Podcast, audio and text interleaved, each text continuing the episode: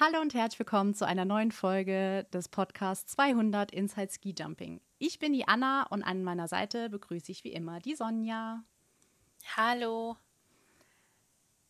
Ja, dieses Mal gehen wir mal in ein ganz anderes Themenfeld rein. Jetzt haben wir ja schon einige Nationen ähm, schon mal porträtiert und ähm, heute porträtieren wir mal eine ganz bestimmte Skisprunglegende, die mhm. eigentlich das Skispringen an sich sehr, sehr ähm, ja, wie soll man sagen?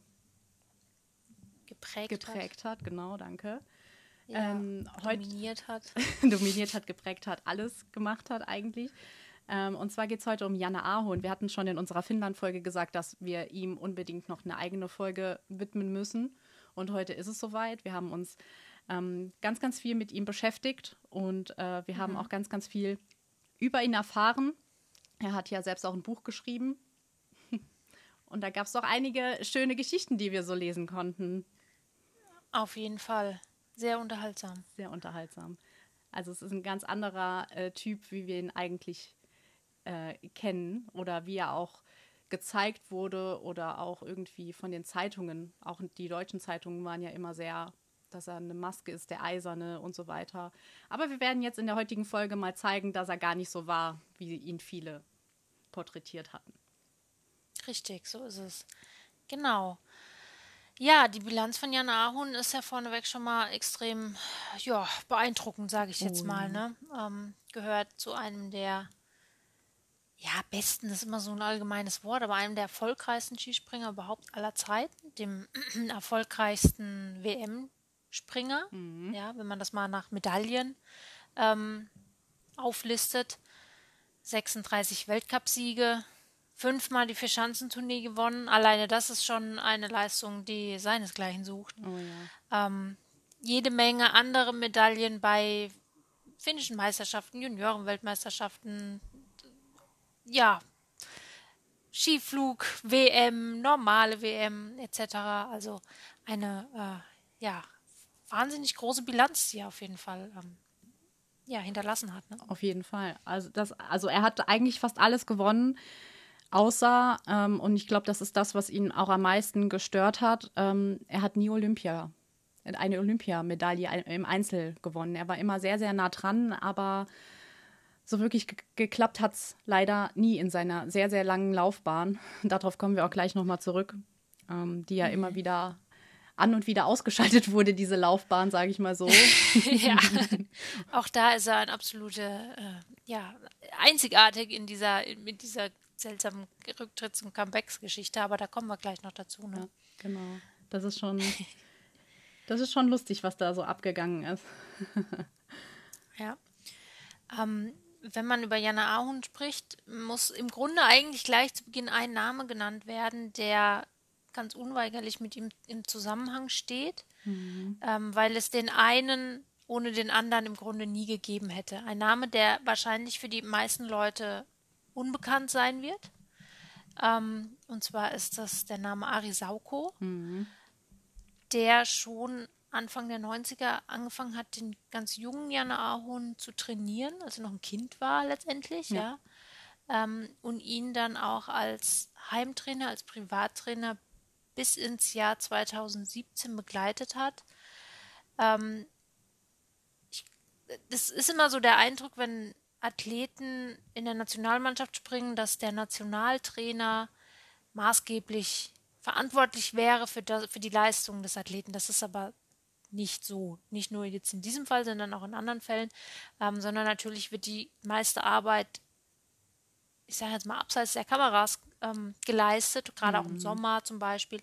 Ähm, in den Hallen, im Krafttraining etc. etc. Und da ist eben bei Jana Ahonen immer schon Arisauko der verantwortliche Trainer gewesen, der ihn geformt hat. Und ähm, beide haben so eine intensive und erfolgreiche Beziehung ja, aufgebaut, die es, glaube ich, in der Sportwelt selten ja. und im Skispringen vielleicht sogar einzigartig. Ja, auf jeden Fall im finnischen Skispringen einzigartig und ich glaube auch generell ähm, im Skispringen sehr einzigartig, dass auch über so viele Jahre hinweg ähm, ein Trainer eigentlich zu einer, ich sag's jetzt mal, Vaterfigur ähm, auf den Schanzen und im internationalen Business und so weiter geworden ist. Ähm, auf den er auch gehört hat. Es war nicht immer alles Gold, was glänzt zwischen den beiden. Es gab viele Streitereien, Reibereien, ist ja auch klar ähm, bei so einem Verhältnis. Aber sie konnten immer aufeinander bauen und Jana Ahun hat auch sehr, sehr viel auf ihn gesetzt. Ähm, ja. Und ähm, auch Sauko war immer derjenige, der an ihn geglaubt hat, egal ob es mal scheiße, Entschuldigung, gelaufen ist. Ähm, er hat immer an ihm festgehalten, er hat immer darauf vertraut, dass er es irgendwie hinkriegt, dass er zu einem Springer wird, der wirklich das ist, wie sie es sich auch vorstellen. Also er ist in den Juniorenjahren ähm, war er ja eigentlich eher mittelmäßig nicht so gut, aber sie wollten ihn auch zu keinem Juniorenstar machen, sondern wollten ihn halt zu einem standhaften Profispringer machen und das haben sie definitiv geschafft und das war, glaube ich, ein großer Anteil hatte da Transauke auf jeden Fall. Ja, genau. Wenn man sich die Trainingsgeschichte anguckt, des jungen Jana Ahon, dann sieht man sehr schnell, dass er sehr klug trainiert wurde, sehr umsichtig. Man hat sehr vorausschauend gearbeitet, hat dem Körper der Physiognomie Zeit gegeben, mm. sich aufzubauen, hat das Ganze auch nach einem gewissen Plan sozusagen gemacht. Also ja, genau. Muskeln, Sehnen, Gelenke, alles erstmal sich, sich vorbereiten lassen, dann die, die Kraft draufgesetzt, dann die Technik draufgesetzt, also nicht das andersrum sozusagen. Also man hatte damals halt, das ist vielleicht auch so ein bisschen etwas, was heute nicht der Fall ist das Skispringen war damals in Finnland an einem Punkt, an dem man sich auch die Zeit genommen hat, weil man Qualität haben wollte. Mm. Ja, ähm, man hat aber auch mit, mit Leuten wie zum Beispiel Martin Nüken auch ja diese Vorzeigespringer, wie Ahonen selber ja dann auch einer wurde, in dessen Windschatten wiederum dann eine neue ähm, Athletengeneration aufgebaut worden ist. Ähm, und das wurde sehr, sehr clever gemacht. Oh, und das ja. ist auch einer der Gründe, warum aus Jana Ahun überhaupt Jana Ahun wurde. Genau. Man hat ihn halt nicht direkt schon verheizt. Also ich glaube, wenn, ja. wenn man zu viel Druck aufbaut, wenn man ähm, schon zu viel von einem, von einem jungen Menschen möchte und zu viel ähm, voraussetzt, dann verheizt du jemanden ganz, ganz schnell und dann hat er schon schnell keine Lust mehr. Aber bei Jana Ahun, den hast ja. du halt nicht die Gewichte stemmen lassen, schon mit zwölf, dass er eine gute Absprungkraft hat, sondern man hat ihn zuerst mal die Technik, die Technik drumherum lernen lassen und hat erst gesagt, so, du bist jetzt mit 13, man hat auch wirklich dann geguckt, sind, ist er wirklich ausgewachsen und dann hat man gesagt, okay, mit 13 mhm. war er ausgewachsen, man kann ihn jetzt dann ähm, wirklich mal Krafttraining machen lassen und er konnte dann auch viel stemmen und hat wirklich auch Kraft aufgebaut und das das Ganze drumherum, also das, das ganze Gesamtbild macht es letztendlich aus. Er hat den, die Technik drauf, das drumherum und dann noch der Absprung, der dann auch noch gepasst hat. Und dann ist er zu dem geworden, was er letztendlich ist, war, wie auch immer. Genau. Ähm, interessant ist so dieser kleine Fakt, dass Jan Ahun ist ein sehr, äh, man möchte fast sagen, pedantischer Athlet, also sehr gewissenhaft, hat mhm. jede Trainingseinheit absolviert, hat nie gemeckert, hat immer durchgezogen. Ähm, und hat auch jede dieser Trainingseinheiten über all die Jahre dokumentiert. Ja. Also es gibt ganz viele ja, Trainingstagebücher sozusagen. Und wenn man die alle mal zusammennimmt, hat man quasi das äh, vermutlich größte verschriftlichte Trainingsprogramm, was im Skispringen je entstanden ist. Ähm, ich glaube, ein Buch hat er, hat, er, hat er geschrieben in seiner Biografie. Eins ist irgendwie mal verloren gegangen. Also eine Lücke gibt es, aber ansonsten mhm. ist das alles fein säuberlich dokumentiert über diese ganzen Jahre.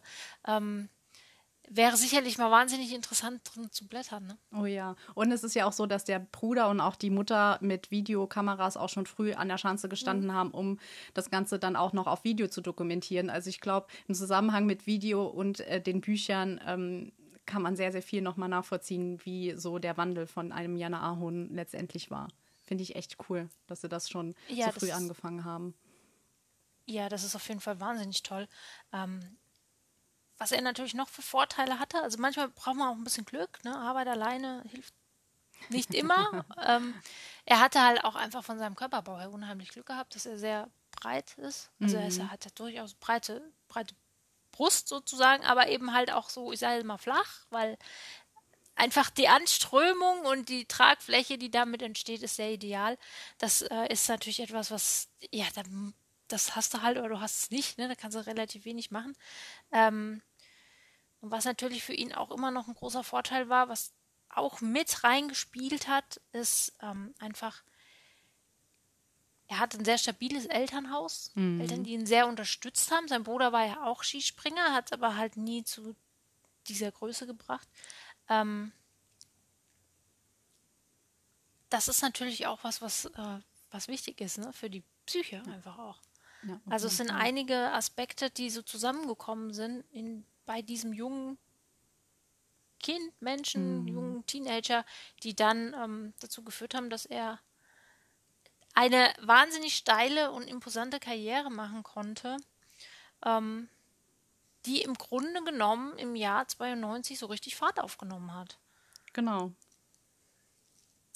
Damals war er 15 und hat durfte das erste Mal yeah, bei den Senioren, also im Weltcup, mitspringen. In Deutschland. In Deutschland, sogar. genau. ja. In Ruhpolding. Ähm, an einem, genau, an einem Standort, den wir heute nicht mehr im Weltcup haben, Ruhpolding. Mhm. 56. Platz. Ja. Ja, ist ein ist halt was. Ich glaube, damals war es ihm schon, war er schon sehr aufgeregt, dass er überhaupt dabei sein durfte. Ja. Und ähm, er war auch direkt eigentlich ziemlich schnell auf sich alleine gestellt, weil der damalige Trainer ähm, konnte sich jetzt nicht so unbedingt auch um die jungen Neuen, die da mit dabei waren, kümmern. Aber seine wirklich besonnene Art und seine äh, psychische Stärke haben trotzdem, er war, hat ein gründliches Training gemacht, er hat sich gründlich aufge, ähm, aufgebaut und so weiter. Es war für ihn als 15-Jähriger überhaupt gar kein Problem, ähm, ja. direkt loszulegen und auch direkt so ein professionelles Auftreten zu haben, wo viele andere gestandene Springer damals auch den Hut vorgezogen haben, dass er wie ein, wie ein alter Profi ähm, da auf sich allein gestellt äh, direkt im Weltcup sich zurechtgefunden hat. Genau, denn es ist so, dass ähm, der der Privattrainer, Haupttrainer, muss man ja in dem Falle sagen, also Arisauko, deswegen kennt den Namen halt auch eigentlich niemand. Nee, genau. Ähm, das ist eben jemand, der nie in der Öffentlichkeit aufgetaucht ist, der nie international dabei war, der war einfach immer zu Hause. Mhm. Hat ja da im örtlichen Skiclub in Lahti trainiert, ähm, auch natürlich noch andere Leute, also noch andere Kids, nicht nur Jana Ahun. Ähm, das heißt, er war halt einfach nie an seiner Seite, sondern in die große Welt musste Jana dann alleine losziehen, ja. Genau, und ähm, es hat dann auch gar nicht mal so lange gedauert, als er dann seine ersten großen Erfolge eingeheimst hat. Mhm. Ähm, ein Jahr später, ein Jahr 1993, später. hat er zum einen den ersten Weltcupsieg mhm. in Engelberg feiern können. Da war er 16 Jahre alt. Und er ist in diesem Jahr auch Juniorenweltmeister geworden. Ähm, es ist irgendwie süß, sich das so anzuhören, denn er ja. hat Gold geholt vor den damals sehr jungen Andreas Wiethölsel und dem sehr jungen Alexander Herr. Ach Gott, die Namen. So, es, ja, ne? Cool. Wenn man sich das so überlegt, wie die einfach, ja, keine Ahnung, alle wahrscheinlich auch so in dem Alter waren, vermutlich. genau. Und alle drei äh, auch noch ihre eigene Karriere vor sich hatten. Genau. Andi Wiethölsel ja jetzt als Trainer unterwegs. Ähm, ja, und äh, bei der Feierlichkeit zu dieser Goldmedaille hat dann der private Janne auch noch ein ein sehr ein privates Ereignis gehabt. gehabt. genau, ein sehr privates Ereignis, was den jungen Mann ähm, wahrscheinlich auch nachhaltig geprägt hat. Ja, das war eine Frau mit dem Spiel. den Rest könnt ihr euch an dieser Stelle dann denken. Aus einem Jungen wurde ein ähm, erwachsener Mann. in Tschechien, in Harauf. Wie romantisch. Und in dem Jahr hat er. Wie romantisch. in, in ja. dem Jahr hat er dann auch noch sein Olympiadebüt gehabt in Lillehammer. Ähm, mhm. Aber da war, war er, hat er selbst nachher gesagt, war er doch zu übereifrig. Also da wollte er doch zu viel, weil er sich so gefreut hat, bei Olympia dabei zu sein, dass das nicht so ganz geklappt hat damals. Aber naja, er war ja noch jung und hatte noch vieles vor sich. Genau. Und ähm, ja, da kommen noch einige bewegte Sachen auf uns zu. Nämlich zwei mhm. Jahre später ähm, gab es zum Beispiel ein sehr, sehr, also jetzt kann man drüber lachen. Ich glaube, zu der Zeit war es schon ziemlich schlimm. Ähm, da dachte er, dass er 95 im Sapporo nicht mehr lebend nach Hause kommt, sondern im Sarg nach Hause kommt. Ähm, und zwar war der, ähm, war der Startbalken damals schon sehr porös, sage ich mal so. Und der Franzose Dussum oder Dussum ähm, war sehr aufgeregt. Dussum, ja. War sehr aufgeregt, weil er als letztes springen durfte im, im letzten Durchgang. Also war er erster nach dem ersten Durchgang. Und war dann so hibbelig, dass er gegen den Startbalken ähm, gekommen ist, wo ein Jana Ahun gerade draufgesessen hat. Und dieser Startbalken ist dann leider unter Jana Ahun zerbrochen. Und der ist dann die Anlaufspur runtergepoltert ähm, Desüm und ähm, ein Funktionär konnten ihn noch gerade so aufhalten, sonst wäre er äh, auch den Schanzentisch runtergekullert. Das sind ja. so Ereignisse, ähm, ja. Und dann hat er, wurde der Startbalken provisorisch nochmal aufgerichtet. Anjana Ahun ist als Zweitletzter gesprungen und andere Springer oder auch andere Menschen wären dann komplett aus dem Konzept gewesen, hätten nichts ja. mehr gerissen. Und was macht Anjana Ahun? Er springt zwar nicht auf den zweiten Platz, aber macht letztendlich den dritten Platz. Und das zeigt halt auch wieder, den bringt nichts aus der Ruhe. Nee, dem bringt wirklich nichts aus der Ruhe. Ich habe versucht, ähm, Bewegtbilder dieses Ereignisses zu finden. Ich habe leider keine gefunden. Schade. Das hätte ich zu gerne gesehen. Naja, schade, wirklich. Schade. Warum gibt es davon keine Bilder? Das kann doch gar nicht sein. Falls irgendjemand von euch eine Videoaufnahme davon hat, bitte schickt sie uns. Wir wollen es unbedingt mal sehen. Genau, wenn dann Wie wollen wir. Ahun der Startbalken wegkracht unterm Hintern. Wenn, dann wollen wir wirklich alles vollumf vollumfänglich sehen. Richtig, so ist es. ähm, zu dem Zeitpunkt hatte er schon seinen ersten, seinen ersten Einsatz auf der Flugschanze hinter sich. Das wollte er eigentlich schon viel früher und hat sich ein bisschen gezofft damals mit den Trainern, weil er eigentlich schon viel früher auf die Flugschanze wollte und man hat ihn aber nicht gelassen mhm. und so mhm. weiter. Und dann war es irgendwann so weit, dass er also bei der Weltmeisterschaft 94 dann endlich auf die Flugschanze durfte. Ähm, jetzt war es natürlich ein bisschen unglücklich, dass der Springer vor ihm so einen schweren Sturz hingelegt hat, dass er dann mit dem Hubschrauber noch abtransportiert werden musste. Ähm, das kann man sich jetzt vorstellen, wenn du da sitzt mit irgendwie 17 oder so und äh, erste Mal und Flugschanze wirklich hoch. Wer schon mal auf einer gestanden hat, der weiß mhm. ungefähr, worum es geht.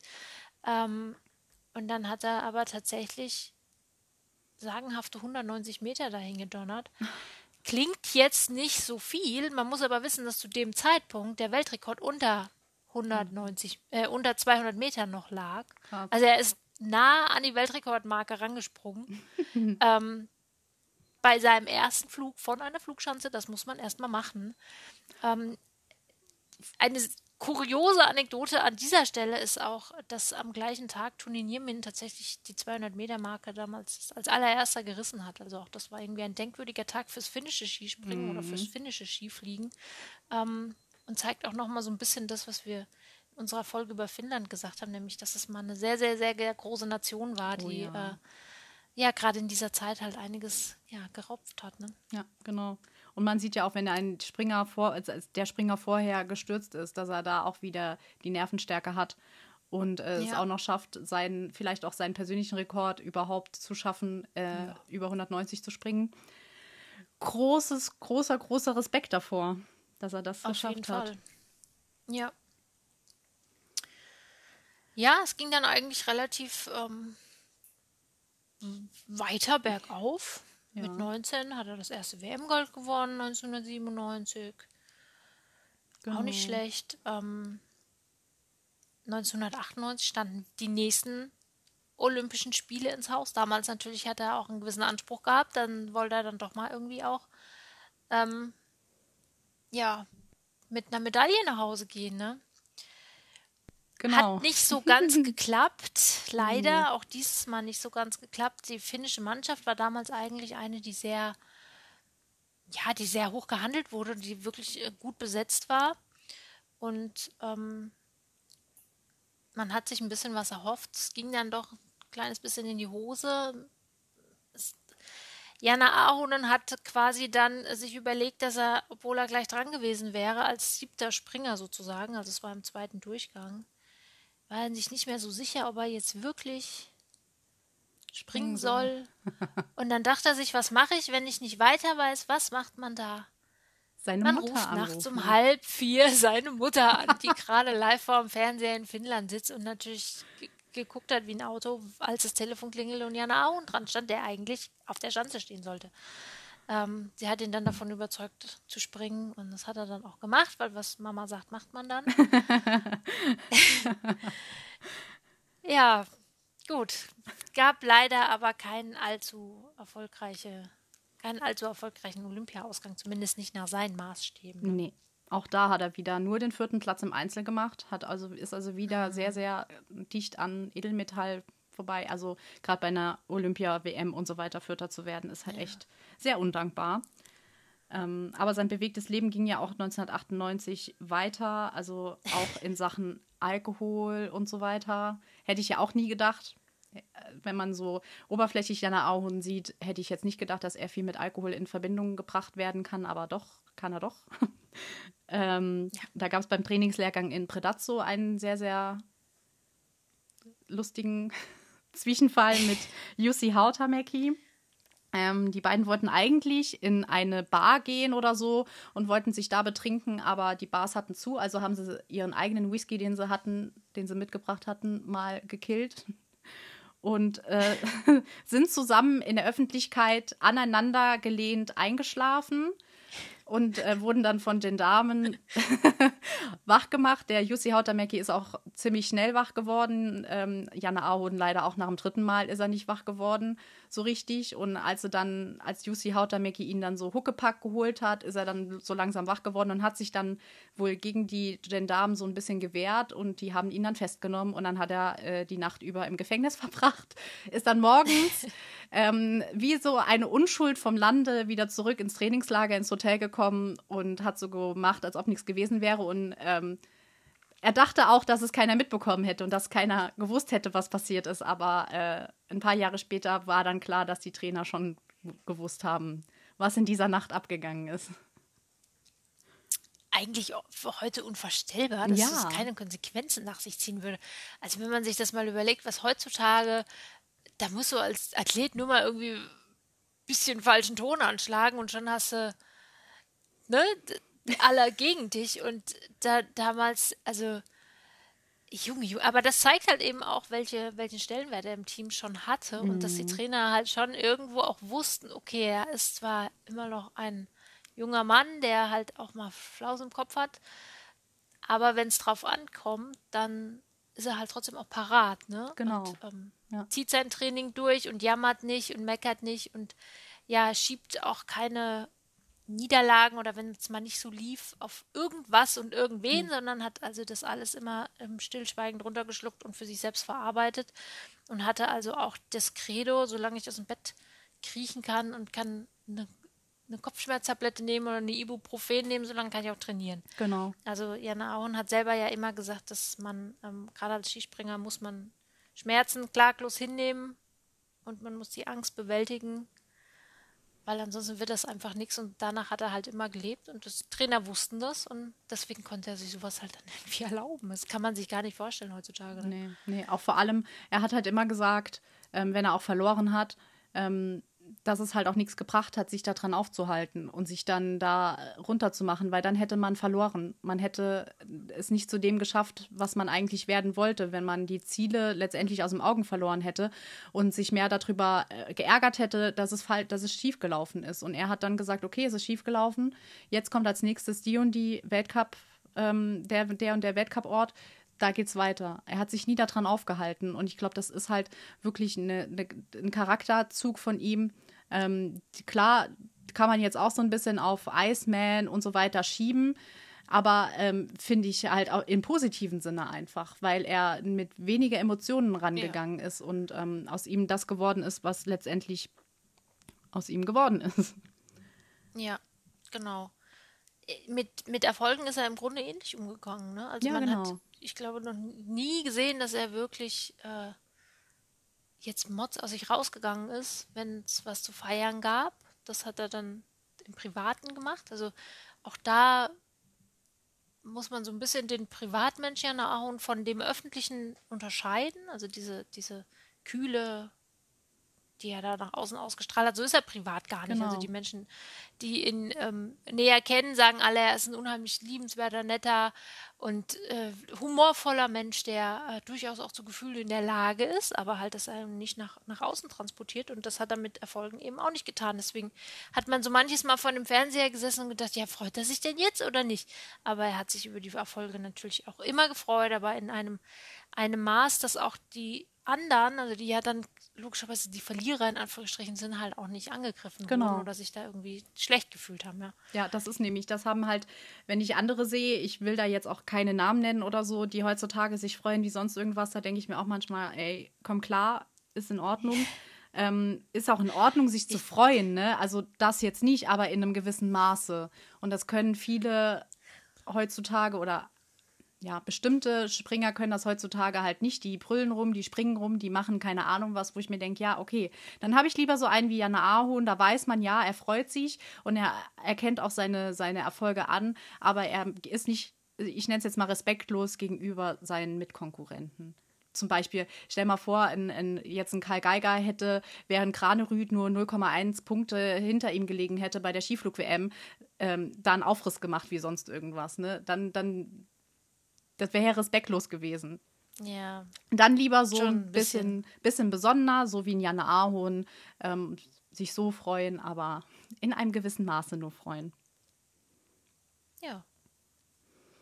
Das kann man, kann man natürlich auch so machen, ja klar. Ja, genau. Ähm, ist natürlich auch, man muss dazu, also das muss ja auch alles in meinem Kontext betrachtet werden. Ähm, wir erinnern uns ja alle noch so ein bisschen an die Zeit, Martin Schmidt, Sven Hannawald, wie das in Deutschland gehypt wurde. so ähnlich ist das natürlich in, in Finnland auch gewesen. Also mhm. Jana Ahonen ist für, für Finnland insgesamt ein unglaublich wichtiger, eine unglaublich wichtige Persönlichkeit. Er ist einer der erfolgreichsten Sportler, die Finnland überhaupt äh, hervorgebracht hat. Mhm. Ähm, er war jemand, der sehr stark in der Öffentlichkeit stand. Und das muss man natürlich mit einrechnen, dass man sich da schon auch, meine ist verheiratet, er hatte dann auch, irgendwann kam er dann das erste Kind und später dann das zweite Kind.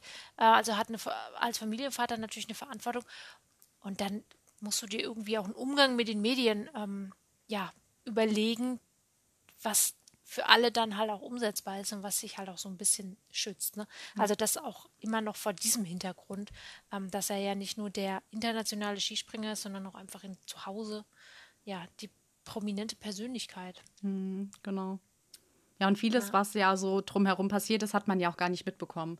Ohne dass man das Buch ähm, gelesen hat, ohne dass man das Buch wirklich durchgearbeitet hat, weiß man ja von vielen Sachen nicht. Das hätte ja, ja auch nicht zu dem gepasst, wie er letztendlich ähm, in den Medien dargestellt wurde, was aber auch okay ist. Also ich finde so, wie, wie man ihn jetzt, sage ich mal, oberflächlich betrachtet, ähm, ja, er war jemand, der halt sehr nicht viel gelacht hat und sehr ähm, eisig war, sage ich mal, aber das hat ihn jetzt nicht unbedingt unsympathisch gemacht oder ähm, sondern man hat jeder kann sagen, dass er Jana Ahorn wirklich schätzt und wirklich toll fand als Sportler. Es hat ihn ja auch ausgemacht als Sportler und ähm, ich finde, ja, ich finde es dann halt lustig zu sehen, was, was, aus, was so im Hintergrund gelaufen ist, weil ja, das geht genau. ja noch, das geht ja einfach noch weiter. Also es gibt ja noch viele Anekdoten, die da so rauskamen. Zum Beispiel ja auch 2000 ähm, die, der Vorfall in Südkorea. Das war ja auch sowas. Äh, ja, da hat er dann mal quasi Landesverbot erteilt ja. bekommen. Für immer? Ähm, ja, weil sie sich auch nicht so ganz ähm, ordentlich benommen haben. ja, ein bisschen, ein bisschen gespielt haben mit der Polizei, der südkoreanischen Polizei. Ähm, sie wurden auch irgendwie mal wieder nach, einem durch, nach einer durchzechten Nacht ähm, von der Polizei angehalten und ähm, Jana Ahon und wer war es noch? Äh, Jussilein, genau, die beiden. Ach ja. Christo Jusilein. Genau. Die beiden wurden dann festgenommen, wurden ins äh, Teamhotel zurückgebracht. Ähm, die Handschellen wurden abgemacht und was machen die beiden? Rennen quer durchs Hotel, rufen die ganze Zeit, hier sind wir, hier sind wir, hier sind wir und ähm, necken so ein bisschen die Polizei. Und gerade in Südkorea ähm, ist das ja alles ein bisschen also generell überall wäre es schon schwierig, so gegen die Polizei zu gehen, aber in Südkorea hat es dann auch gehießen, dass sie, ähm, als sie an äh, den Flughafen gekommen sind, hieß es, sie müssen jetzt bitte ausreisen und sie dürfen nie wieder einreisen. Was dann wahrscheinlich auch für, äh, ja. Wo, wann, war, wann war Pyongyang? War aber auch neulich erst, ne? Olympia. Ja. Ja.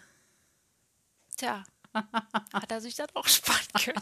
ja, sie haben dann auch ja. noch überlegt, ähm, ist das jetzt so, macht das jetzt irgendwas aus im, im, im Weltcup-Kalender, weil die, diese Reise war eigentlich mhm. von der FIS ähm, irgendwie initiiert worden, weil man neue Weltcup-Orte gesucht hat. Und da wollte man dann halt auch Südkorea mit reinnehmen, Kuju oder Kuyu waren, nee, Muyu, Muyu, so äh, waren sie ja und ähm, letztendlich ist daraus ja auch nichts geworden. Aber sie haben sich dann auch überlegt, oh Gott, was macht das wohl aus, wenn wirklich in Südkorea ein äh, Weltcup-Springen stattfindet? Wir beide dürfen dann also nicht mit dabei sein. Also ja, wie gesagt, ein sehr, ja. sehr belebter, eine sehr belebt, belebte und bewegte Karriere, muss man echt sagen.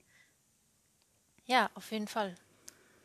Ja, und dann zwei Jahre später ging es ja dann äh, weiter mit, ein, mit dem nächsten Olympischen Spielen in Salt Lake City. Ähm, da hat er ja dann auch eine Silbermedaille mit dem Team gewonnen. Ähm, ganze 0,18 Punkte hinter Deutschland. Das war ja wirklich wirklich, wirklich, für die Deutschen hat es einen ja natürlich gefreut, aber für die Finnen war es wirklich sehr, sehr schade, dass sie so knapp an Gold vorbeigeschraubt sind. Es waren nämlich genau sechs Zentimeter, hat man letztendlich ausgerechnet. Das ist ja im Teamspringen, im Teamspringen wo du acht durch oder acht ähm, Springen hast. Ähm, ja, und in wieder mal Einzel, was soll man sagen, hat er auch wieder keine Medaille geholt und ist ja wieder mal Vierter geworden. Ja, ganz toll.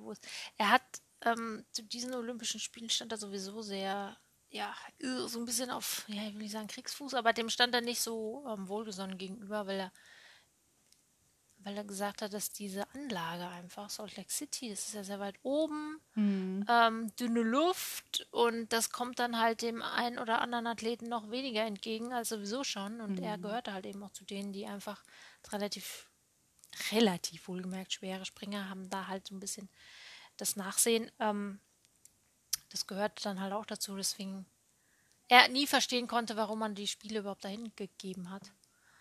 Kann man auch in Frage stellen, ganz klar. Muss man. Das war dann halt so, aber gut, okay, es, der Wintersport besteht ja nicht nur aus Skispringen.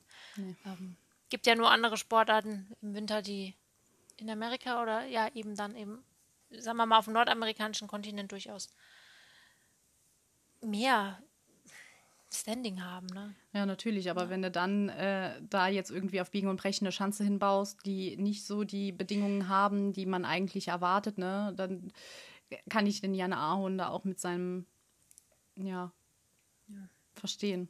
Stück, ja, ein ja. Stück weit kann man es nachvollziehen. Ne? Ja, genau.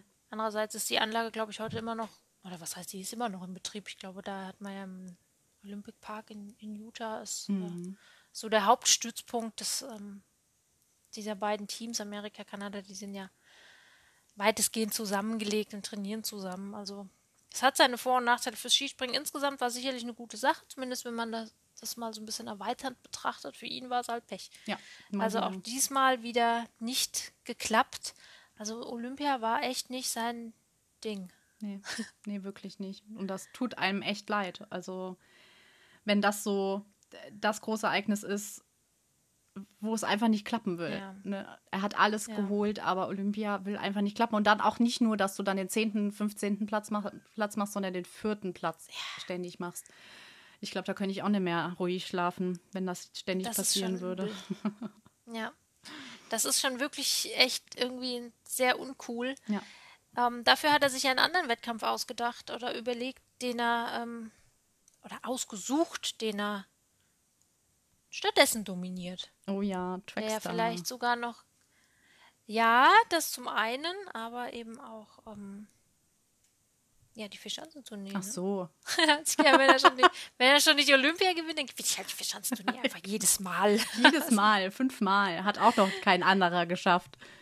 Nee. Und da ist es ja halt auch ähm, die, das eine Mal, als er gewonnen hat, ähm, 2005, 2006 ähm, hat er das dann auch zusammen mal mit Jakub Janda gemacht. Ist auch in die Geschichtsbücher eingegangen, dass er der, ähm, mhm. der Springer war, der sich diesen Sieg nach vier Springen, also vier Wettbewerben mit einem anderen Springer teilen musste, nämlich Jakub Janda aus Tschechien. Auch lustig. Ja, für den war es wahrscheinlich auch nicht so super, ne? Also der hat sich auch gedacht, ja, das ist tolle Wurst, jetzt habe ich hier gewonnen und jetzt ist da noch einer. Tja. Aber sie mussten sich Gott sei Dank halt so. Auto nicht teilen, sie haben sogar zwei Autos bekommen. Also ist ja auch schon mal Na, was. Gott ne? sei Dank. Gott sei Dank. Ja, und, ja, und zwei Adler. Und, und zwei Adler, genau, genau. Und mhm. 2005 war sowieso eigentlich das Jahr, kann man sagen, von Janne Ahon. Ähm, da hat er eigentlich alles abgeräumt, was man abräumen kann. Er hat mit dem Sieg in Innsbruck zur Verschanzentournee, hat, war er der erste Springer, der fünf Weltcup-Springen in Folge gewonnen hat. Und er, hätte fast den, ähm, den Rekord von, von Sven Hannawald in dem Jahr mhm. ähm, schaffen Stimmt. können. Hat er dann letztendlich nicht. Ähm, dann hat er in TTC Neustadt im Januar 2015 oder hat dann wieder ähm, gewonnen und hat damit zwölf Siege in einer Saison gehabt und hat damit auch wieder einen Rekord aufge aufgestellt. Wurde aber dann 2008, 2009 von keinem geringeren als ähm, Gregor Schlierenzauer abgelöst. Der hat dann nämlich 13 Siege in einer Saison gehabt. Über den müssen wir auch mal eine eigene yeah. Folge machen. ja, und wie gesagt, da hat er dann äh, die Verschanzentournee zusammen mit Jakub Jander gewonnen, hat bei der Deutschen Ski-WM in Oberstdorf eine Einzelmedaille geholt, äh, eine Goldmedaille. Und dann kam, wir haben es fast, ich habe das Gefühl, wir haben es fast in jeder Folge drin, wenn es um Planica oder wenn es ja. um irgendwas geht, das legendäre Skifliegen in Planica 2005. Nur dieses Mal Vielleicht mit einem anderen. müssen wir über diesen Wettkampf mal eine eigene Folge machen. Wir müssen mal ein Review machen. Wir gucken uns diese, ja. diese Folge, diese, dieses äh, Springen an und machen so, als ob wir es kommentieren würden. Oh ja, das ist doch eine super Idee. Das, wäre geil. Wir. Das wäre super. Und wir haben dieses Springen ja sowieso schon immer in den Himmel gelobt. Und wenn wir jetzt mhm. aber die Hintergründe wissen, ne? Was bei Janne Ahorn abging, es ist halt einfach noch legendärer. Ja. Er ist ja damals bei 240 Metern ähm, gestürzt, hätte damit eigentlich, wenn er nicht gestürzt wäre, hätte er den Schanzenrekord geknackt. Ist den dann, Weltrekord. Äh, den Welt Weltrekord, ja genau ist dann aber letztendlich gestürzt und der Weltrekord hat nicht gezählt, äh, sondern die 239 Meter von äh, Björn Einer Romören haben gezählt. Mhm. Einen Tag vorher, vor seinem legendären 240 Meter Sprung, hat er 24 Dosen Bier zusammen mit Risto Jussilein getrunken. Bedeutet, er hatte noch ein bisschen Restalkohol im Blut. Ein bisschen vielleicht, ja, eventuell. Und ähm, er hat sich ja damals auch, er ist ja bei der Landung so gestürzt, dass er sich, glaube ich, eine Rippe oder so gebrochen hat. Ja. Ähm, hat sich aber genau. geweigert, ins Krankenhaus zu ähm, fahren, weil er Angst hatte, dass man dort dann den Restalkohol entdeckt. Und das wäre halt dann nicht so cool gewesen. Nee, bisschen blöd gekommen, ja. Aber mit dem Hintergrund, ähm, ey, hallo? Also wenn man sich diesen Sprung überhaupt anguckt, dann denkst du schon so, oh Gott, oh Gott, oh Gott. Weil der war auch wirklich übelst, also den gäbe es heute nicht mehr, weil das war einfach viel zu viel Anlauf und du denkst, oh Gott. Und er hat volle Kanone den Kopf aufgeschlagen. Der Helm ist ja auch ge mhm. gesprengt worden sozusagen, ja. Also der hat ordentlich Kopfschmerzen gehabt. In der, es war ja auch so ein bisschen unklar, was mit, also hat sich jetzt mal in die Rippe gebrochen. Das hat er, glaube ich, relativ schnell bemerkt. Mhm. Und dann mhm. eben auch so ein bisschen die Frage, was ist mit der Hüfte? Steiß, große Schmerzen, ist es eine Prellung, ist irgendwas kaputt gegangen? Und dann aber wieder den klassischen Ahorn raushängen zu lassen, zu sagen, nein, ich gehe nicht ins Krankenhaus. Ist mir egal, ich fahre nach Hause. Geil, echt. Unglaublich. Mhm. Und das. Ja. Da hat man, vielleicht muss man so, so ein kleines bisschen zu seiner Entschuldigung sagen, weil man natürlich jetzt denkt, hä, wieso hat er denn da vorher, wie kann man denn da vorher einen wegpicheln, bevor man auf, nach Blei, also das geht ja nicht.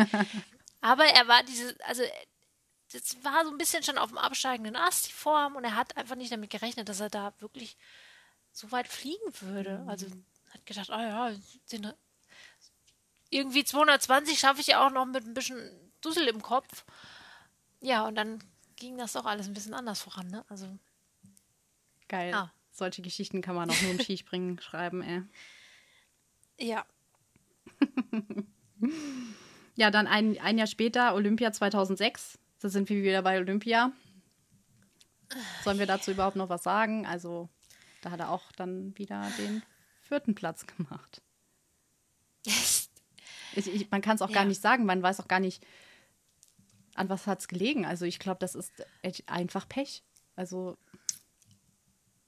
Ja, Silber im Team, zumindest das. Aber ja. was willst du mit Silber im Team? Kann Jana Ahun dann am Ende auch nicht glücklich, äh, glücklich machen. Nee. Ähm, also, ich habe so ein bisschen überlegt, was wäre gewesen, wenn. Mhm. Was wäre gewesen, wenn es zu diesem Zeitpunkt schon die Wind- und Gate-Regel gegeben hätte? Denn es gab durchaus olympische Wettbewerbe, in denen er eigentlich, also das sehen wir ja heute auch öfter mal bei diversen Wettkämpfen, wenn jemand früh springt oder dann sehr spät springt, dass quasi der Unterschied der Windunterschied am Anfang eines Durchgangs und am Ende einen großen Unterschied macht. Und das war teilweise hier auch der Fall gewesen. Mhm. Ähm, das heißt, wenn es damals Wind- und Gate-Regel schon gegeben hätte, oder zumindest mal nur die Windregel, wären wir wahrscheinlich heute an einem anderen Standpunkt und dann, dann hätte wahrscheinlich auch Jana Ahon seine Einzelmedaille gekriegt. Ne? Mhm. Ähm, das gab es aber damals halt einfach noch nicht, sondern da, ja, da hat sie halt mal Glück und hat es mal Pech. Und in der hat, er hatte leider in dieser Hinsicht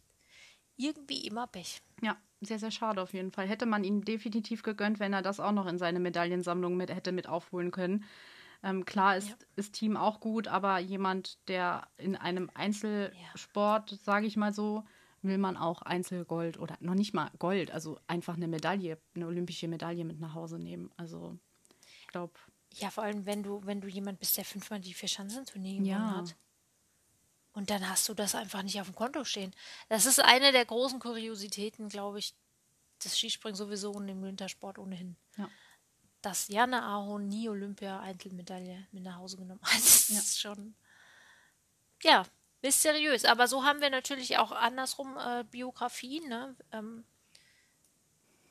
beispielsweise vergleichbar Simon Ammann, der hat Olympiamedaille noch und nöcher und dafür hat er aber nie die Vierschanzentournee gewonnen. Genau. Das ist genau. genauso so verrückt eigentlich, wenn man so drüber nachdenkt, ja. Genau. Das sind halt Geschichten, die das Skispringen schreibt.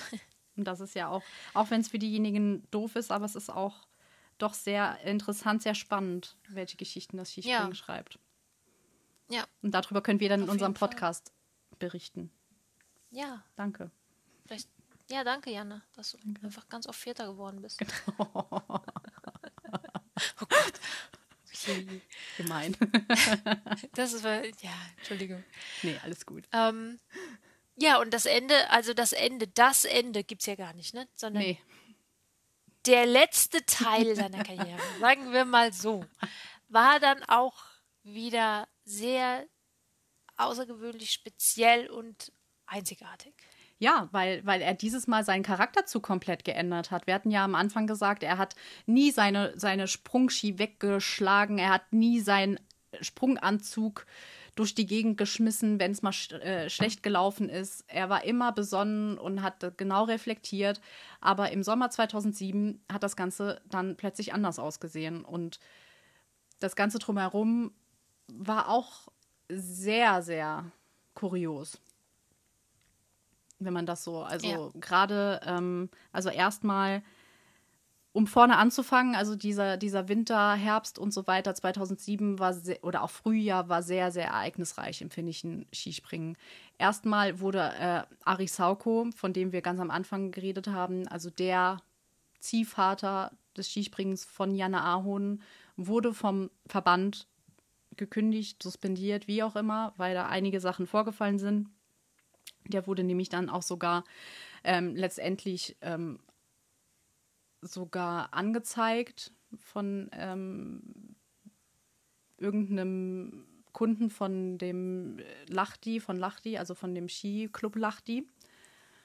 Ähm, und dann, als sein, wie soll man es sagen, ja, sein Teddybär, glaube ich, hat er ihn genannt, dann letztendlich nicht mehr da war, hat ja, Janne Ahorn seine Fassung verloren, also sein, sein sein wichtigste, seine sein gewichtigste, Gerüst, ne? ja genau, ja. seine wichtigste Bezugsperson hat er letztendlich verloren und das hat sich ganz klar bemerkbar gemacht. Und das ja. ähm, ist schon schlimm. Also ähm, man hat auch gesagt, er war sehr, sehr abhängig von ähm, Arisauko, was vielleicht auch nicht so unbedingt gut war. Aber ich denke, wenn man so viele Jahre zusammengearbeitet hat, wenn man jemanden eigentlich seine ganze Karriere zu verdanken hat und äh, man aufgebaut wurde von jemandem, ist, glaube ich, klar, dass man auch in irgendeiner Weise abhängig von demjenigen wird, oder? Ja, natürlich. Ähm, das ist ja noch nicht mal eine negative Abhängigkeit, ja. denke ich, sondern das ist einfach das, das war einfach das Fundament dieser sportlichen Karriere, hm. die eben von dieser Person gelegt wurde und natürlich nicht nur gelegt wurde, sondern halt immer durchgängig da war. Also das mhm. ist einfach, weiß ja jeder für sich, wenn, wenn plötzlich eine Person, mit der man so viele Jahre zusammen was auch immer tut, mhm. arbeitet oder im Privatleben, auf einmal ist sie weg, dann haut es sich einfach komplett auseinander. Und das ist natürlich, ähm, also da kann auch ein Jahr dann am Ende nicht mehr äh, das einfach mal so eben wegstecken, sondern es hat ihn sehr schwer getroffen. Ja. Ähm, vor allen Dingen, weil diese ganze Sache wohl auch sehr, ja, wie soll man sagen, sehr plötzlich und auch ohne viel Erklärung vonstatten ging. Also es ist nicht nur diese, dieser Vorfall im, beim Skiverband gewesen, ähm, sondern ja, Sauko hatte wohl auch private Probleme und so ein bisschen gesundheitliche Dinge, die da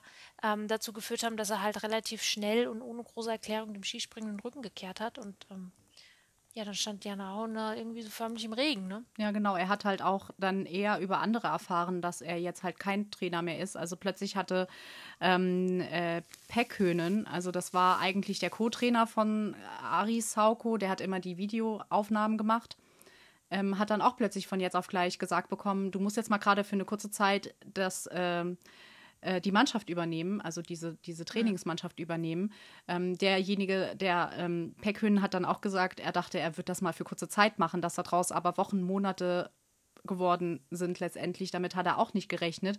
Und ich glaube, dieser, dieser Weggang, der dann sehr unpersönlich war, auch für Janne Ahon sehr, sehr schwierig. Und da ist er ja. wirklich in ein Loch gefallen. Das hat man dann auch gemerkt. Im Juli ähm, des Jahres ist er eigentlich noch ziemlich gut gesprungen. Und dann im August beim Sommer Grand Prix ist er eigentlich komplett out of order gewesen. Und auch dann im Herbst ja. bei den Trainings.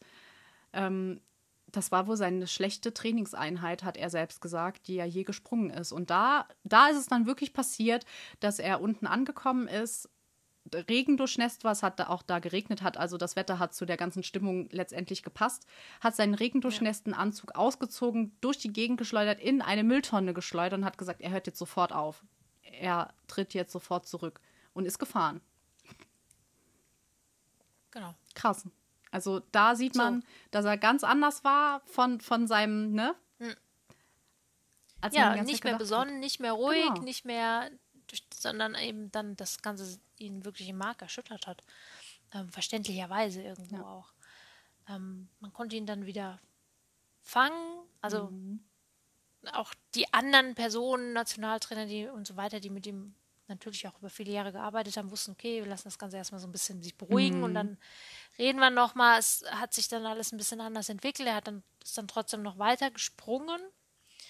Ähm, hat aber dann tatsächlich im März 2008 zum ersten Mal seinen Rücktritt auch verkündet. Und was man dazu sagen muss, die Saison 2007-2008 war aus Sicht von Jana Ahun gar nicht schlecht.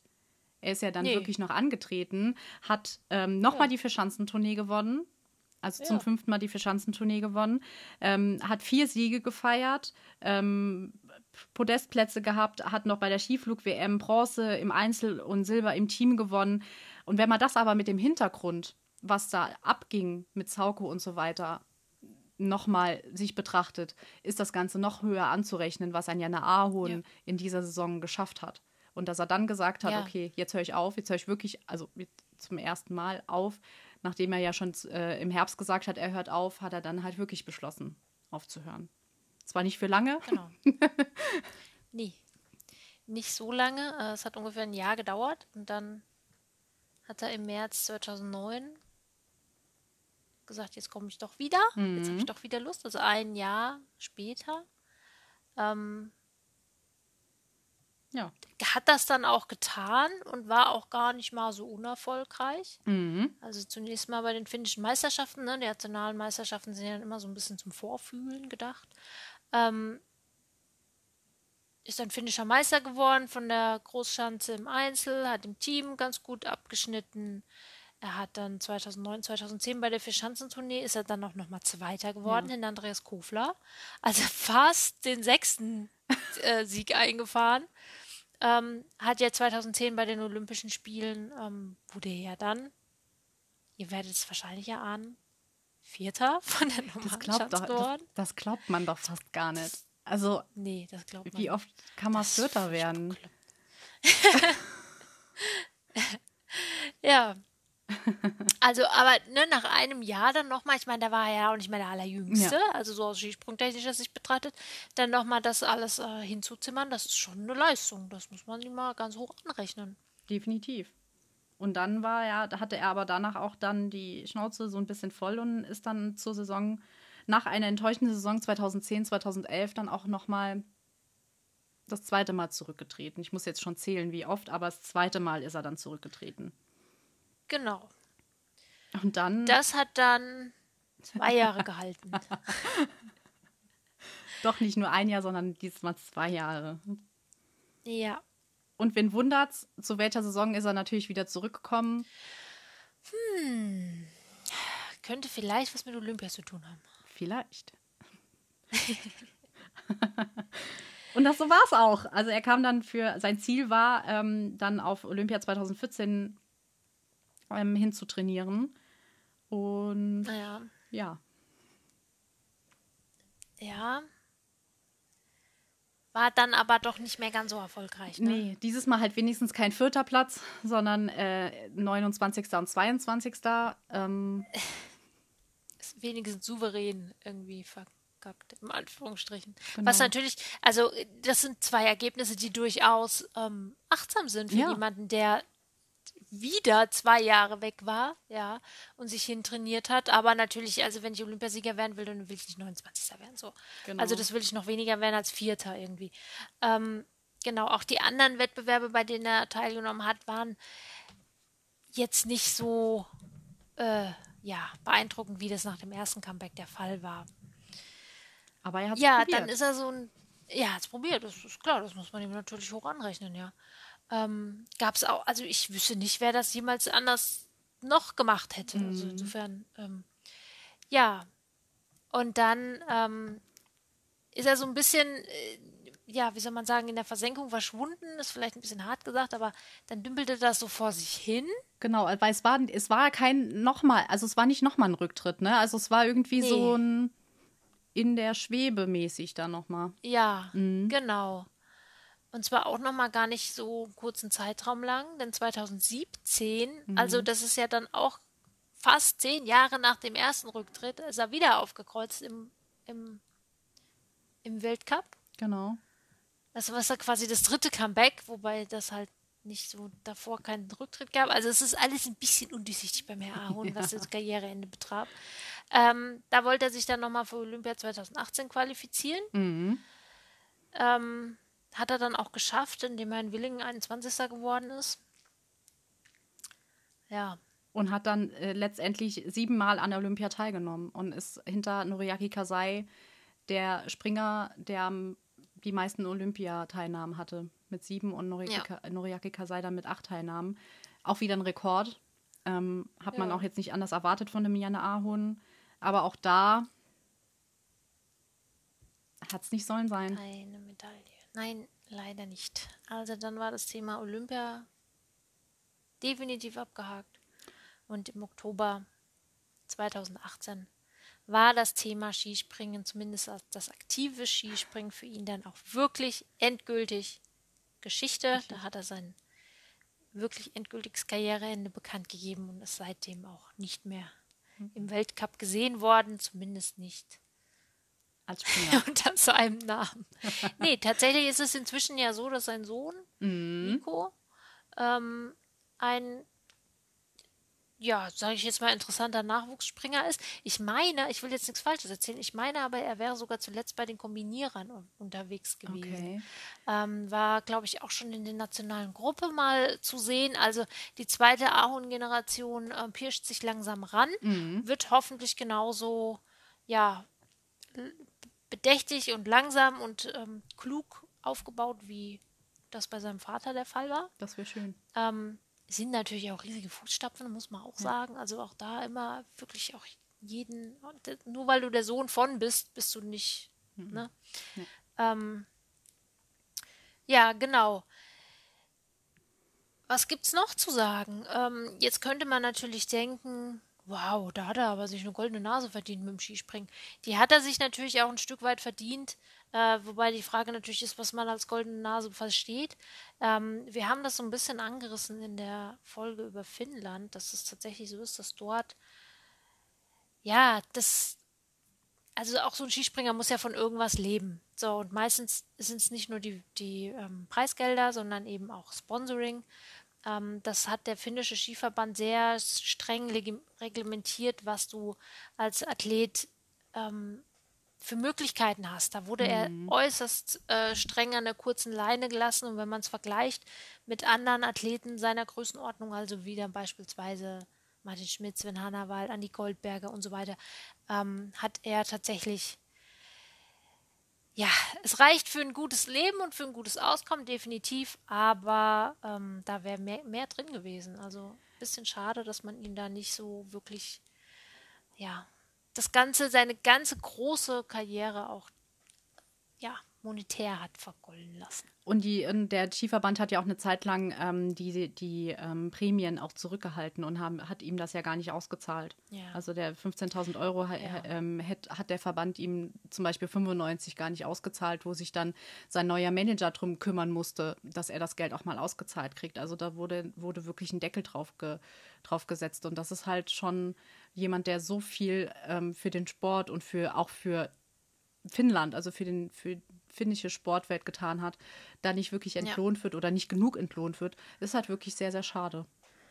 Ja, das ist wirklich so. Also das ist ein bisschen respektlos, muss man vielleicht mal einfach so sagen. Ne? Ja, genau. Und als es dann auch 1999 hieß, ähm, ob er die Bonusgelder in den Verband reinfließen lässt, hat Janne Arno nicht mal nachgedacht und hat gesagt, natürlich mache ich das, weil es da wirklich schon ein bisschen schwierig war vom Geld her. Ja. Ähm, ist ihm hoch anzurechnen, aber ja, ist halt schade.